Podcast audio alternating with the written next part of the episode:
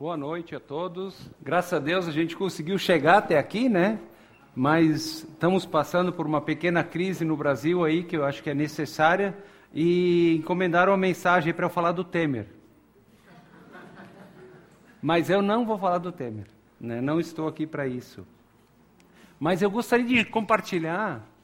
Uh, semana passada a gente teve o, o o EFS, Encontro de Facilitadores, e eu compartilhei alguma coisa que Deus começou a falar comigo sobre sonhar com Deus, né, sobre os nossos sonhos. E uma coisa que tem mexido ultimamente é, é a questão de nós olharmos além da linha da água, olhar para as raízes. Né? Muitas vezes nós vivemos de uma forma, agimos de uma forma, fazemos algumas coisas, chamam de fazer outras, gostamos de uma, não gostamos de outras, por quê? Há uma razão para isso. E eu estava procurando uma imagem para falar sobre fundamentos. E eu encontrei essa imagem na internet que mexeu muito comigo. Essa mensagem ela é fruto de uma mensagem de um, de um dos meus professores da, do curso de pós, uh, Ricardo Agreste, de umas aulas que eu tive do curso fantástico sobre a história bíblica e algumas outras ideias. Mas eu estava procurando uma imagem eu achei essa imagem desse farol famoso. Então, muitas vezes, ah, nós não olhamos onde nós estamos alicerçados na nossa vida. Né? Essa foto aqui é de um dos faróis mais famosos lá da França, chama Le Jument. E nós temos que ser Le Jument, a jumenta. Então nós temos que ser como esse farol, não jumentos, tá certo? Mais sólidos, né? E esse farol fica na província da Bretanha, é um dos mares, é o mar de Iróis, é um dos mares mais perigosos, onde dá tempestades terríveis, ondas assolam ali e jogam os barcos contra as pedras. E esse farol se tornou conhecido em 1989, quando Jean Guichard ele tirou uma série de fotos. Ele queria, ele contratou um helicóptero, ele queria filmar alguns faróis naquela região. E ele é um cara de sorte, porque ele estava no lugar certo, na hora certa. E Theodore Mulgorn, que é aquele homem que está ali na porta, quando ele ouviu o barulho do helicóptero, ele achou que era o helicóptero que vinha buscá-lo, né? porque estava se levantando uma tormenta terrível com ondas de 20 a 30 metros de altura. E ele não percebeu que quando ele saiu, ele, ele estava à porta ali, se levantou uma onda de mais de 30 metros que ia engolir tudo. E ele teve que voltar correndo rapidamente para salvar a sua vida. E essa foto se tornou muito famosa, então, porque ele conseguiu filmar. Aqui nós temos outras fotos desse momento. O que, que aconteceu? Olha lá na, na foto de baixo. Então você imagina né, a gente no meio de um, de um farol desses aqui e vem ondas de 20 a 30 metros. E essa imagem me marcou muito, porque a gente conhece a fúria do mar. Mas aquele farol ele permaneceu firme, inabalável. Então, essas fortificações de granito, né, desde 1980, 1800, eles avisam pessoas que estavam navegando naqueles mares dos perigos das rochas. E nós, como cristãos, nós deveríamos ser como esse farol. Nós deveríamos estar firmados sobre a rocha e, mais do que isso, alertando do perigo de uma vida longe dos valores e dos princípios de Deus. Agora, algo está errado, porque nós cristãos deveríamos ser esse farol, mas frequentemente nós, nós vemos aí, se nós olharmos na mídia, eles anunciam que o número de cristãos tem crescido assustadoramente. Né? Milhares e milhões de cristãos, um quarto da população do Brasil estão nas igrejas. 25% dos cristãos, dos brasileiros são cristãos. Mas tem algo errado. Se nós fôssemos um quarto da nação, essa nação deveria estar de uma maneira diferente. Deveria haver mudanças profundas. Tem crescido assustadoramente a quantidade de livros vendidos sobre a Bíblia. A Bíblia continua sendo o livro mais vendido. Novas igrejas surgem a cada instante. A gente vê em todos os lugares igrejas com nomes esquisitos, igrejas surgindo. Mas quando nós olhamos além dessa fachada religiosa, nós nós vemos que tem um abismo muitas vezes o que a igreja deveria ser e o que ela é. Basta você ligar a TV que a gente fica às vezes chocado com aquilo que é chamado de igreja. Então tem uma diferença muito grande o que nós cristãos deveríamos ser e aquilo que somos, entre aquilo que nós deveríamos fazer e aquilo que nós fazemos, entre as promessas que nós fazemos e as nossas atitudes. Então tem algo muito errado em relação a tudo isso. Veja, pesquisas apontam, tem dados assustadores sobre casamentos no Brasil. Um terço dos casamentos acabam em divórcio, ou seja, de cada três, cristão, ah, três casamentos, um acaba em divórcio. Entre 1984 e 2016, o número de divórcios aumentou 269%. Só o cartão de crédito aumentou mais do que o casamento, do que o divórcio. Então, existe uma razão e nós queremos refletir qual é a razão. Por que muitas vezes existe uma diferença muito grande entre aquilo que nós sabemos que nós devemos viver e aquilo que nós vivemos? O tempo médio de casamento hoje é de 15 anos. Mas sabe por quê? Porque a geração das pessoas mais antigos tem permanecido 30 ou um pouco mais de anos casados. Então eles têm ajudado a elevar essa média. Porque hoje em dia, a média dos casamentos é entre 3 a 5 anos. E eu não estou falando simplesmente de pessoas que não conhecem a Deus. O número de divórcios entre pessoas que se dizem cristãos é o mesmo do que se não se dizem cristãos. Tem algo errado. Agora, o, o que está faltando? Qual é o fundamento sólido que está faltando para que os casamentos, para que as famílias persistam? Né? Jesus ele contou uma parábola em Mateus 7, 24 a 27, ele diz o seguinte: Portanto, quem ouve estas minhas palavras e as pratica é como um homem prudente que construiu sua casa sobre a rocha. Caiu a chuva, transbordaram os rios, sopraram os ventos e deram contra aquela casa, e ela não caiu, porque seus alicerces estavam na rocha. Mas quem ouve as minhas palavras e não as pratica, é como um insensato que construiu a sua casa sobre areia. Caiu a chuva, transbordaram os rios, sopraram os ventos e deram contra aquela casa, e ela caiu, e foi grande a sua queda. Veja, todos nós, esse texto mostra que todos nós construímos sobre um alicerce. Cada um de nós constrói a, nossa vi a sua vida sobre um fundamento, sobre valores. Agora, qual é a diferença? A parábola que Jesus contou também diz que todos passam por adversidades. Quer nós cristãos, quer não cristãos, vamos, nós vamos passar pelas tempestades da vida. Isso faz parte. Qual é a diferença, então, do resultado? É que algumas pessoas decidem construir a sua vida sobre um fundamento sólido, sobre os valores, sobre a sabedoria de Deus demonstrado na palavra de Deus. Enquanto que outros constroem a sua vida, o seu casamento, a sua família sobre um fundamento que é areia, que são os valores da cultura desse mundo que nós vivemos aqui. Sabedoria humana. Agora, Jesus ele conclui a parábola dizendo: olha, que o construtor sensato, a diferença não é que um ouve e outro não ouve, os dois ouvem. Agora, qual é a diferença? Ele diz que o construtor sensato é o que ouve as palavras e as pratica. Enquanto que o construtor insensato ouve as palavras e não as pratica. Alguém aqui tem alguma dúvida? Tem não? Alguém não entendeu? Então vamos embora. Parece simples, não é verdade?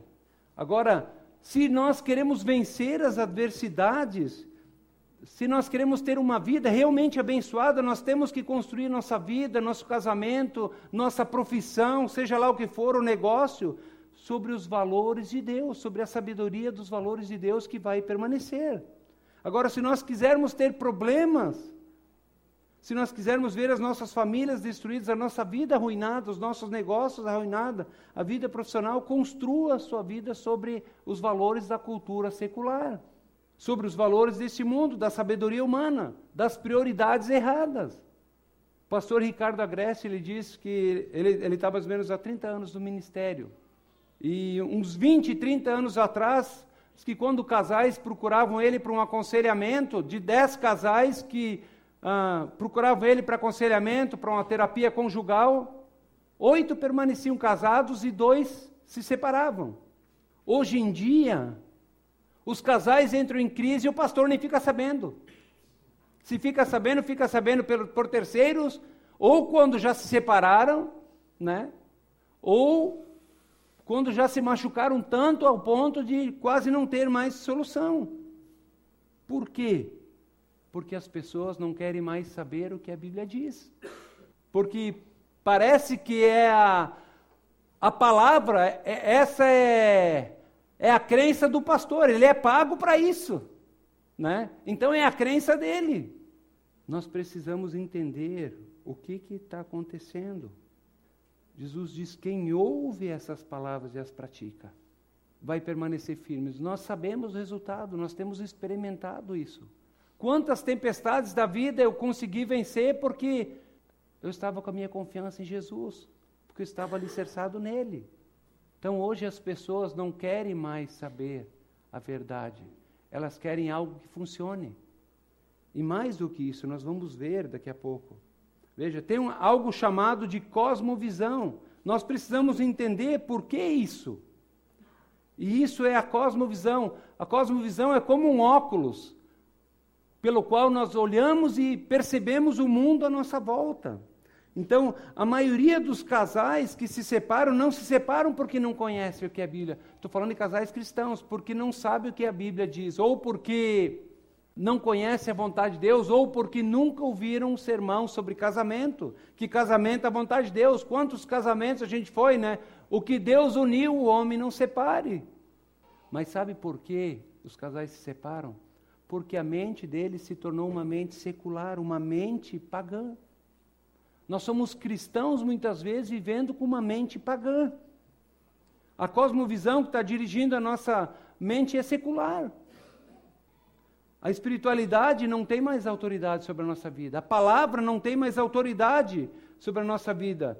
Ela não dirige a nossa vida, as nossas escolhas, mas quem dirige a nossa vida ah, é o pensamento secular. Então existe um, todo um movimento.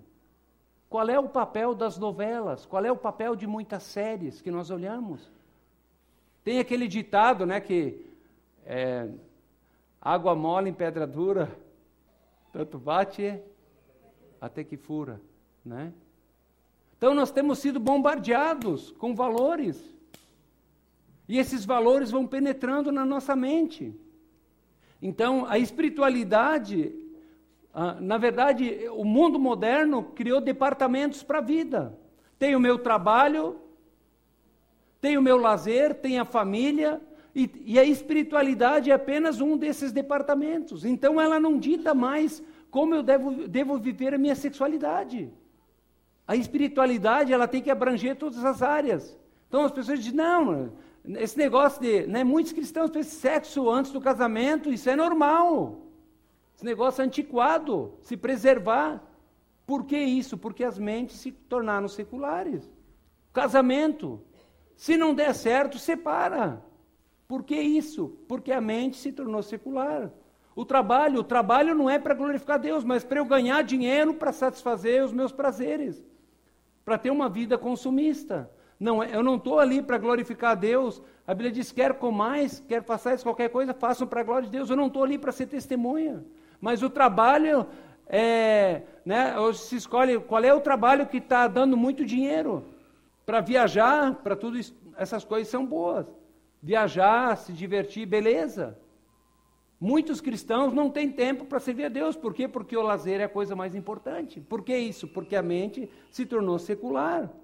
É uma questão de cosmovisão, ah, sobre a qual né, nós construímos a nossa vida, baseamos a nossa vida sobre valores seculares, da cultura secular. Então, cosmovisão é um conjunto de crenças e valores, conscientes ou inconscientes, que orienta o indivíduo e a sociedade na interpretação de toda a realidade. Então é um óculos pelo qual nós temos, formamos as nossas crenças, aquilo que nós realmente cremos e valorizamos. Nós fazemos aquilo que nós valorizamos. E deixamos de fazer aquilo que nós não desvalorizamos. Só que esses valores e crenças que dirigem a nossa vida, eles podem ser conscientes ou inconscientes. E eles orientam a nossa vida e nós não percebemos e nós seguimos eles. Então existem várias cosmovisões, mas eu, eu, eu quero compartilhar duas. A primeira delas, interessante que a cosmovisão tem um poder muito forte. A questão é qual cosmovisão tem dirigido a minha vida a cosmovisão bíblica ou a cosmovisão secular. Talvez a gente nunca tenha pensado sobre isso, né? que a gente olha a vida por esses óculos e a gente crê em coisas e segue elas. Então nós valorizamos algumas coisas e não valorizamos outras, fazemos umas e não fazemos outras, somos fiéis a uma e a outras não. Por quê? Por causa da nossa cosmovisão. Então, ela orienta a nossa vida. E a nossa cosmovisão ela pode ser tanto secular como bíblica. Agora eu quero ver primeiro a cosmovisão bíblica. O que, que a Bíblia diz realmente? Em primeiro lugar, a Bíblia diz que Deus é o Criador de todas as coisas, do universo. Né? O, o Dirceu falou semana passada lá em, em Taquara que Deus criou do caos criou um mundo perfeito e ele pode mudar qualquer circunstância. Então a criação não é fruto do acaso. Ela não é uma explosão que deu certo, não é uma meba que deu certo, né? Mas todo o universo é fruto da criação de um Deus pessoal que nos criou de maneira intencional para ter um relacionamento com ele, com o, o propósito de compartilhar a glória dele conosco e para que nós pudéssemos ter um relacionamento com ele. Então Deus cria o mundo intencionalmente, ele planeja. A Trindade diz: Nossa, puxa, nosso amor é tão grande, vamos criar um mundo, um planeta, um universo, e vamos criar um ser que seja conforme a nossa imagem e semelhança. Ele ordena todas as coisas, o caos, e ele cria um mundo perfeito. Ele diz: Eis que é muito bom. Só que daí acontece algo interessante. Esses dias a, a Hannah chegou em casa indignada, acho que foi na aula de ciências, professor ensinando que nós viemos do macaco e ela queria brigar com o professor e estava indignada. De, Calma, filha, não é por aí. A questão é que todas as logias né, que nós aprendemos na escola, no ensino médio fundamental e na faculdade, pedagogia, psicologia, filosofia, sociologia, antropologia, não levam uma coisa essencial em conta que houve um momento que os nossos primeiros pais, Adão e Eva, romperam com Deus. E quando eles fazem isso, eles criaram uma instabilidade no universo todo. Essa ruptura trouxe instabilidade, causa em todas as áreas da nossa vida. Nossos pensamentos são disfuncionais, por quê? Por causa da queda. Ao invés de amar, nós temos pensamento de inveja, de ódio. Nós temos pensamentos disfuncionais na área sexual, nós temos pensamentos e comportamentos disfuncionais, por quê? Porque houve a queda. Então, o câncer e a depressão e a morte que ameaçam o nosso corpo, elas vêm porque porque o mundo está em colapso desde aquele momento. Existe o que? Violência, existe ódio, guerras. Nós vivemos num mundo instável. Basta nós olharmos. Então, o problema é que todas essas ciências, todas essas logias, elas olham para o estado humano e dizem: não, isso é normal. Ele diz, pessoal, vocês são retrógrados, esse negócio de homossexualismo já existia. Eu vi, quando eu estava lá no, no mercado, lá em, em Taquara, comprando, tinha uma revista, isto é, falando dos leões, mostra, falando do homossexualismo entre os leões. Toda a natureza caiu. Ah, mas parei lá no Império Romano, o Império Romano ruiu por causa do homossexualismo. Sim, mas o homossexualismo vem depois da queda. Então, todas as disfunções, e eles tomam Todas essas ciências tomam a verdade como a, a pós-queda como a realidade, e não é. Houve uma ruptura que gerou um caos no universo e criou todos esses desejos disfuncionais. Então, se nós partirmos desse ponto e nós perguntar qual é o sentido da vida, qual é o sentido da vida? Buscar prazer. O problema é que o ser humano tem respostas, tem buscado essas respostas no homem disfuncional que rompeu com Deus, com o Criador. E, e por isso nós chegamos a conclusões erradas, constantemente. Agora, a, a Bíblia já diz que o Deus Criador, que criou o universo, e que presenciou o caos por causa da ruptura do relacionamento com Deus, ele é o Deus que iria restaurar o universo. Então, dentro da cosmovisão cristã, Deus já havia prometido. Isaías, 700 anos antes, ele diz: Olha, eu vou, eu vou enviar meu filho ao mundo na forma de homem, e ele será chamado de Jesus, porque ele salvará o mundo dos seus pecados, ele vai reordenar o mundo. Então, a, a, na Bíblia toda, desde Gênesis, quando o primeiro casal peca e se cobre com folhas de figueira, Deus já pega e faz roupas de animal para aquele primeiro casal para cobrir a nudez dele. Ou seja, ali já está apontando para a restauração que Deus ia fazer. Toda a história bíblica do Antigo Testamento aponta para Jesus. O cordeiro que foi morto lá na saída do Egito, que livrou o povo de Israel da morte, do anjo da morte, aponta para Jesus. Animais inocentes morrendo por pecadores. Então, a, a, Bíblia já prometeu que o Deus Criador seria o Deus que iria restaurar todas as coisas. E ele ia conduzir a história, ele está conduzindo a história de forma intencional. Então, ah, para que a ordem e a perfeição voltasse, o que, que iria acontecer? Quem iria fazer isso? Vocês já perceberam que todos os filmes que estão aí na mídia de super-heróis, que você já viu, Superman, Homem-Aranha, o mundo está perfeito, daqui a pouco vem um vilão e gera o caos no mundo, e daí surge, emerge um super-herói, né? E ele luta contra o mal, e o mal bate nele, parece que o cara morreu, e daqui a pouco ele ressurge das cinzas e livra o mundo do mal. Nós temos a impressão que o mal vai reinar e daí o super-herói vence no fim. Quem é que colocou isso no coração do homem caído? Foi Deus. Eclesiastes 3:20 diz: "Porque o homem tem um anseio no coração?" E Deus também pôs a eternidade no coração do homem, embora o homem não consiga compreendê-lo. Mas Deus também ele escolheu um povo Israel e deu uma missão para ele de ser um canal por meio do qual o Redentor ia entrar na história e restaurar o universo. Então, Deus chama Israel como um povo com uma missão de ser bênção. Deus disse que abençoar Abraão. Eu te abençoarei grandemente, farei de ti uma grande nação, por meio de ti todos os povos da terra serão abençoados. Deus chamou a igreja, quer dizer, Israel, como um povo chamado para abençoar. Desde o tempo de Abraão, desde o início.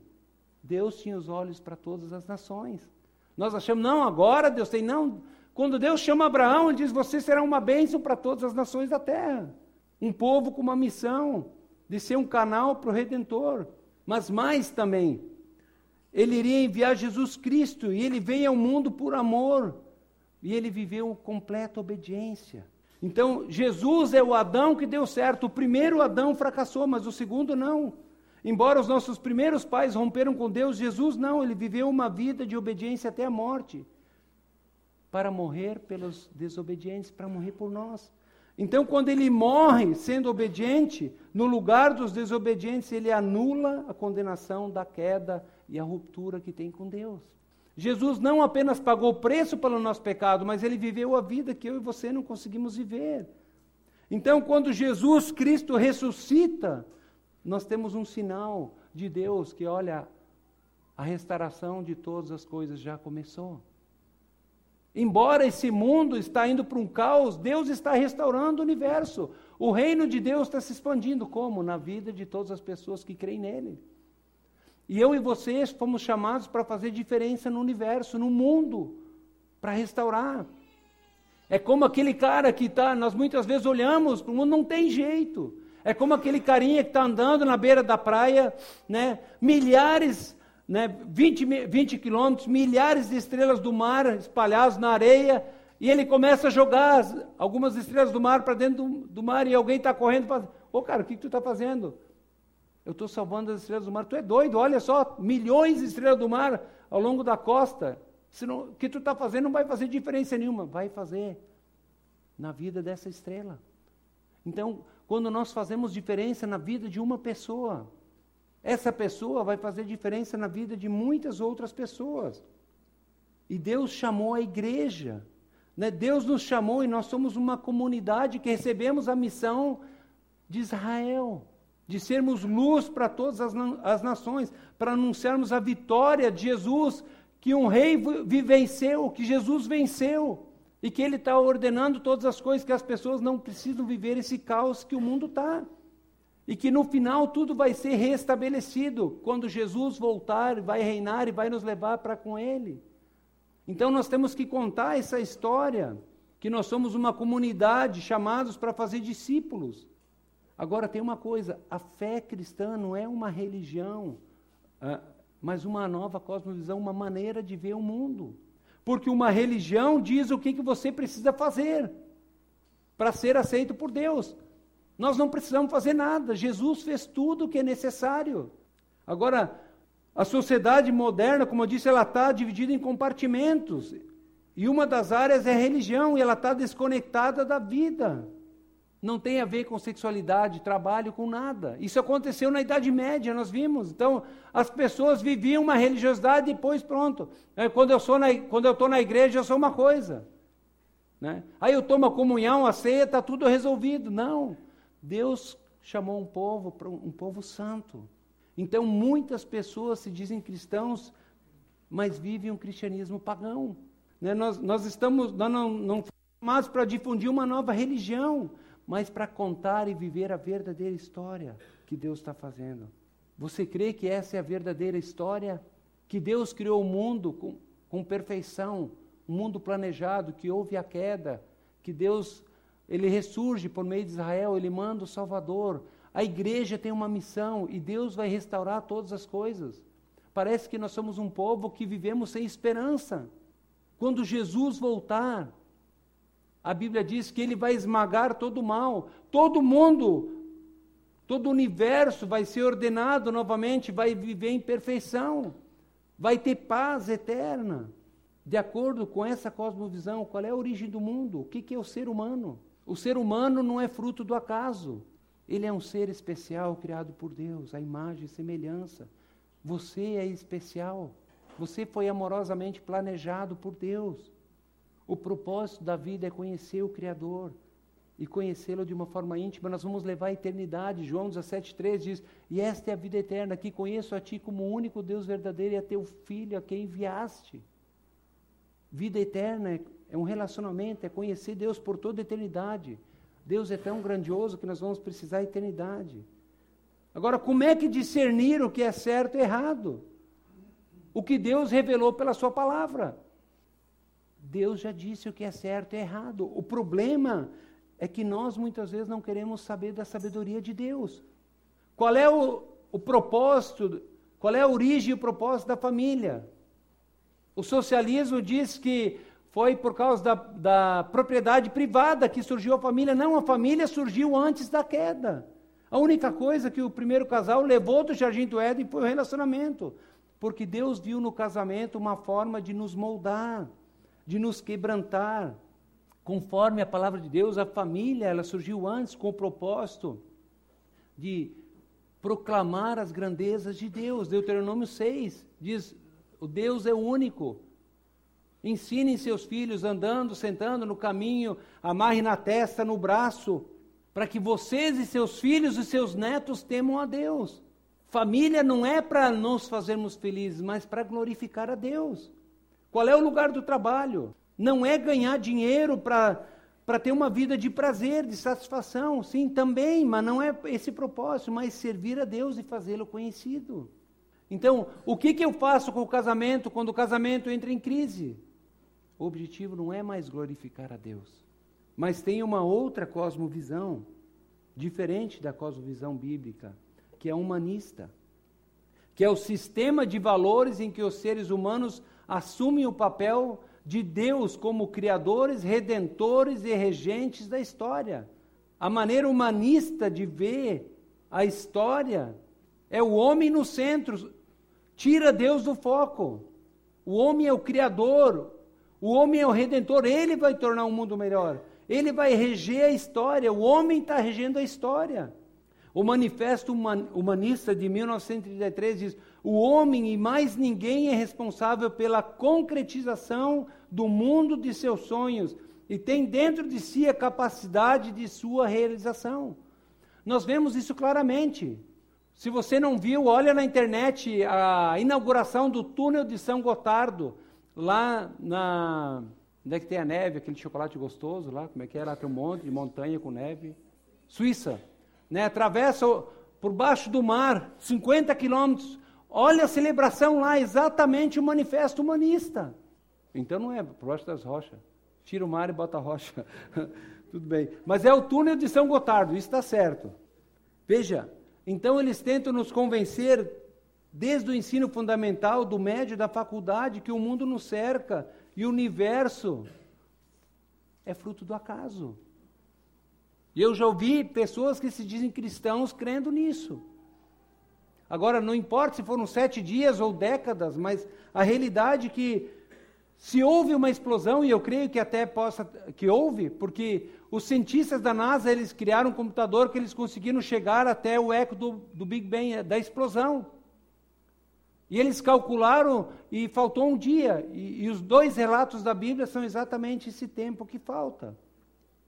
Então a cosmovisão humanista, ela começa mais ou menos dois mil anos atrás né, no período clássico, quando Sócrates, Platão e Aristóteles, na sociedade grega, eles começaram a buscar as verdades universais por, sem ter base na religião. Eles queriam entender o mundo, as verdades do mundo, sem a religião. E esse é um dos grandes problemas. Então, até é compreensível, porque eles não tinham contato com a revelação de Deus. Eles não conheciam a história de Israel, da queda, né, do pecado, da criação. Então eles começaram a buscar essas no mundo pagão que eles viviam.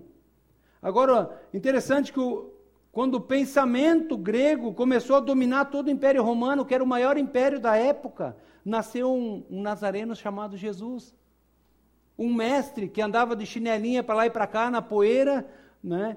Ele nasceu num vilarejo pequeno chamado Belém da Judéia, ele cresceu em Nazaré, um lugar tão insignificante que Natanael, quando foi apresentado para Jesus, disse: Olha, pode vir uma coisa boa de Nazaré? Imagina.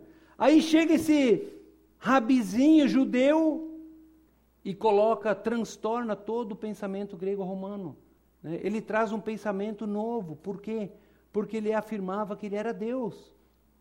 Mais do que isso, ele dizia que a criação não era fruto do acaso, que a criação não era má, como Platão dizia, e que a criação não nos revela toda a verdade absoluta. Em Romanos 1 diz: Olha, os céus e a natureza proclamam a glória de Deus. É uma revelação imperfeita. Mas Jesus diz: Eu sou a revelação perfeita. Então a criação ela foi sujeita à queda. E Jesus entra para resgatá-la. Então, quando Jesus ele diz em João 14, 6, ele diz: Olha, ele afirma, eu sou o caminho. Ele diz: Olha, eu sou o único caminho. Eu sou a verdade, eu sou a vida, eu sou a luz do mundo. Ele está dizendo para esses pensadores gregos: Ele diz: Olha, eu sou a verdade absoluta que vocês estão buscando. A verdade absoluta que vocês buscam no universo está em mim. Então eles buscavam a vida e principalmente a luz. E Jesus diz: eu sou a luz do mundo. Eu vim para iluminar, para ensinar aquilo que é certo e errado. Mas daí surge na Idade Média Agostinho e Tomás de Aquino e eles tentam fazer uma síntese né, entre a fé cristã e o pensamento clássico. Eles tentam unir os pensamentos de Sócrates, Platão, Aristóteles com as verdades bíblicas. Daí a maionese desandou, o que não dá certo.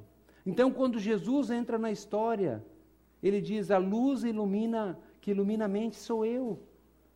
Então você quer discernir, você quer saber o que é certo e errado? Abre seu coração, a sua vida e deixa eu entrar, que eu vou iluminar.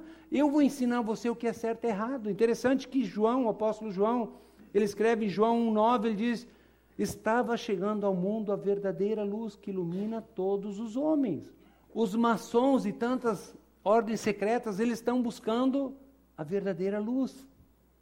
Jesus diz: Eu sou a verdadeira luz. Mas daí na Idade Média surge o, renascentismo, né, no século XVI, XV, XVI, XVII. Por meio do o, o pensamento clássico volta, né, que traz o que? Uma confiança na razão. O homem vai construir um mundo melhor pela razão. Uma confiança crescente na defesa do, do ideal humano de ah, autonomia e liberdade. O ser humano quer ser livre. Interessante que nessa época do renascentismo as pessoas eram pintadas de novo, faziam esculturas, né, mostrando o que que o homem estava no centro. E aqui começa a ciência moderna, né, e isso vai desembocar também no modernismo, que é oposto daquilo que a Bíblia prega. Então nós vivemos no Ocidente e nossa mente é formada pela fé no homem, na razão, fé no progresso, fé na sociedade racional. Esses eram os valores que eles pregavam. Então o homem, na sua arrogância, diz: Olha, nós podemos, por meio da razão, criar leis que vão tornar o mundo melhor. É isso que nós vemos, o projeto humano. Nós vamos fazer leis que vão tornar o mundo melhor. Nós vemos os legisladores criando o quê? Leis para eles, que tornam o mundo deles melhor. O mundo está cada vez mais injusto. Por que está toda essa bagunça no Brasil? Porque nós não aguentamos a corrupção. Porque nós não aguentamos as leis que botam um cabresto e oprimem o povo. Eles criam leis para eles e oprimem os povos. Onde é que está a justiça? Ele, o homem, na sua arrogância, diz: Nós podemos desenvolver uma tecnologia que vai fazer a vida melhor para todos. Onde é que a gente vê isso? Vai no SUS para tu ver a tecnologia que tu tem de primeiro mundo, de ponta, ponta de faca, ponta de agulha, né? Nada. Então é, a tecnologia é para os ricos. O homem diz: olha, nós por meio da razão nós podemos construir um mundo melhor de paz e igualdade para todos. E eu pergunto, quando nós olhamos o mundo ao redor, você vê paz? Você vê igualdade para todos? Né? Detrás dessa fé no homem tem um pressuposto, que o homem precisa de liberdade e autonomia. O homem precisa ser livre, ele precisa ter autonomia, fazer o que ele quer para desenvolver todo o seu potencial. Você já viu alguma coisa assim de liberdade e autonomia no meio cristão? Quando alguém vai meu irmão, ó, isso, isso aqui na tua vida. Não, não, você não tem nada a ver com a minha vida. Eu sou livre para fazer o que eu quero. Né? Então as pessoas dizem hoje, chega da religião dizer como nós devemos viver e o que nós devemos fazer. Então, na modernidade não tem espaço para um Deus que diz o que nós devemos fazer e como nós devemos viver. Deus é tirado fora. Então nós precisamos de liberdade e autonomia, e com a razão nós vamos construir um mundo perfeito. É isso que nós estamos vendo hoje, um mundo perfeito. Não, não é o que nós vemos. Né? O século XX ele trouxe dúvidas sobre esse projeto né, em todos os lugares, ao projeto humanista. A ciência prometeu um mundo melhor. Essa ciência que prometeu um mundo melhor criou a bomba atômica. Hitler, baseado na sabedoria, essa mesma ciência, pregando uma raça superior, ele fez a barbaridade que ele fez. E com isso houve uma descrença muito grande no final do século. Nós olhamos para o mundo, o mundo nunca teve tanta desigualdade como hoje. Né? Os, os, ricos cada vez mais ricos e os pobres, os miseráveis cada vez mais miseráveis. Milhões de pessoas rumando no mundo sem rumo, sem dinheiro, sem, só com uma roupa do corpo. Nunca né, teve tantas doenças emocionais. A peste da sociedade moderna é o que? A depressão. Pessoas tomando ansiolíticos. Né? Nunca teve tanta violência, agressão, crueldade. Nós vemos o mundo cruel, as pessoas matando um ao outro por causa de cinco reais, por causa de um celular, tacando fogo, largando bomba com químicos. Esse é o projeto do ser humano sem Deus. Onde é que está a sociedade prometida pela ciência? Então, todas essas promessas que não foram cumpridas na modernidade gerou a pós-modernidade, que é a decepção com o ideal moderno. As pessoas estão decepcionadas. Razão, progresso, verdade. Então as pessoas passam a rejeitar, de certa forma, a razão, o progresso, a verdade, e como consequência disso, as pessoas começam a buscar preencher o vazio como? Por meio do hedonismo. O homem se entrega à busca do prazer e pluralismo. O hedonismo é a busca do prazer. Então, o que, que determina hoje o que é certo e errado não é o que Deus diz, não é a palavra de Deus, mas se me dá prazer. Se me dá prazer, é certo. Exemplo, no casamento. Eu estou em crise. Eu ouvi isso de um, de um cristão. Eu e a minha mulher não estamos mais nos dando bem, a gente não está se relacionando mais. Eu vou me separar dela. Né, o hedonismo, então, a busca pelo prazer. O que tem dirigido a vida de cristãos é isso. Se me dá prazer, por que, que tão poucas pessoas querem servir hoje nas igrejas? Porque eu tenho muita coisa para fazer. Eu tenho que trabalhar, trabalhar para ganhar dinheiro, eu tenho que ter prazer, eu tenho que ter lazer, eu tenho que me divertir, a vida é curta, então eu não tenho tempo. E o pluralismo, alguém chega para você e diz: Olha, você está fazendo algo errado. Não, tudo depende da perspectiva. Não existe esse, essa coisa de certo e errado, cada um escolhe o que é certo. Tu tem a tua verdade, eu tenho a minha. Dentro da tua ótica, isso pode estar certo para você, mas para mim não. Então é só uma questão de perspectiva. Por isso, quando casais entram em crise, eles não buscam ajuda. Porque é o pluralismo. Aquilo que o pastor, aquilo que a Bíblia fala, é a opinião dele. Né? Não é a verdade. Né? Então depende da cosmovisão que dirige a tua vida nós vamos ter resposta diferente. Qual é a origem do mundo ao nosso redor? É fruto do acaso ou é algo amorosamente planejado? O que, que é o ser humano? Não tem valor ou é cheio de dignidade porque foi criado com Deus? Qual é o propósito da vida? É o prazer ou servir a Deus? Conhecê-lo e amá-lo mais. Então, como é que discernir o que é certo e errado? pelo que me dá prazer ou pela verdade absoluta de Deus. Pessoas dizem: olha, não existe verdade absoluta. Muitas vezes você já ouviu pessoas falar isso, né? Não existe verdade absoluta. Pergunta para ele tem certeza disso. Essa afirmação já é uma verdade absoluta. As pessoas estão tentando fazer a gente engolir essa verdade. Então, tem pessoas que vão para a faculdade. Eu, eu conheço uma faculdade que é para ser cristã, que é uma pessoa que dizia cristã foi para lá e saiu desconvertida de lá. Porque os professores diziam que aquilo que a Bíblia está dizendo, não, o mar vermelho não abriu assim, não, esse milagre não foi bem assim, não sei o quê. Né? Tirou todos os mitos. Sim, existe uma verdade. Ou Jesus ressuscitou, ou ele não ressuscitou. Ele não pode ter ressuscitado e não ressuscitado. A Bíblia foi escrita por homens. E os livros de ciência foram escritos por quem? Né? A gente não questiona. Qual é a origem da família? É Deus. Família é preciosa, vale a pena lutar. Qual é a função do trabalho?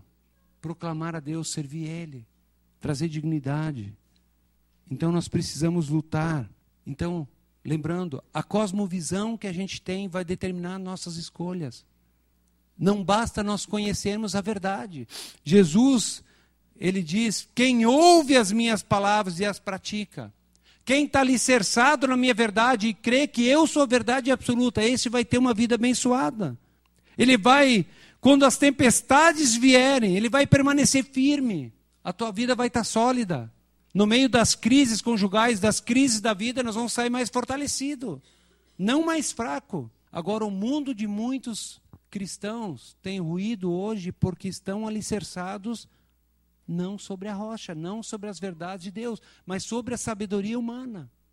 Sobre qual alicerce a tua vida está fundamentada?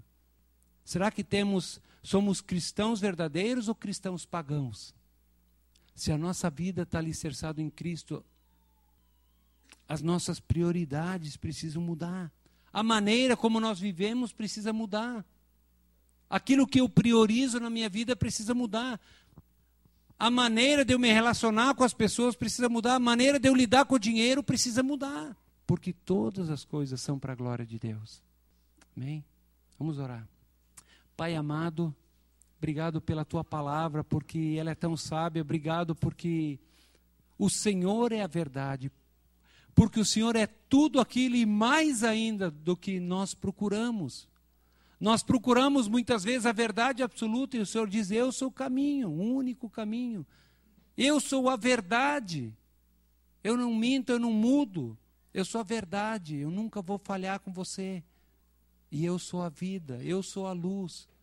E nós queremos pedir, Pai, que tu venha estar iluminando os nossos corações, iluminando as nossas mentes, para que nós possamos verdadeiramente perceber qual cosmovisão tem dirigido a nossa vida e do que precisamos nos arrepender para que possamos te agradar e verdadeiramente estarmos alicerçados na rocha, Que nós possamos verdadeiramente sermos filhos do Senhor, um povo chamado com uma missão e que aguarda a restauração de todas as coisas. Mas enquanto que isso não acontecer, que nós possamos estar engajados na missão, que nós venhamos gastar a nossa vida naquilo que é eterno, não naquilo que é passageiro.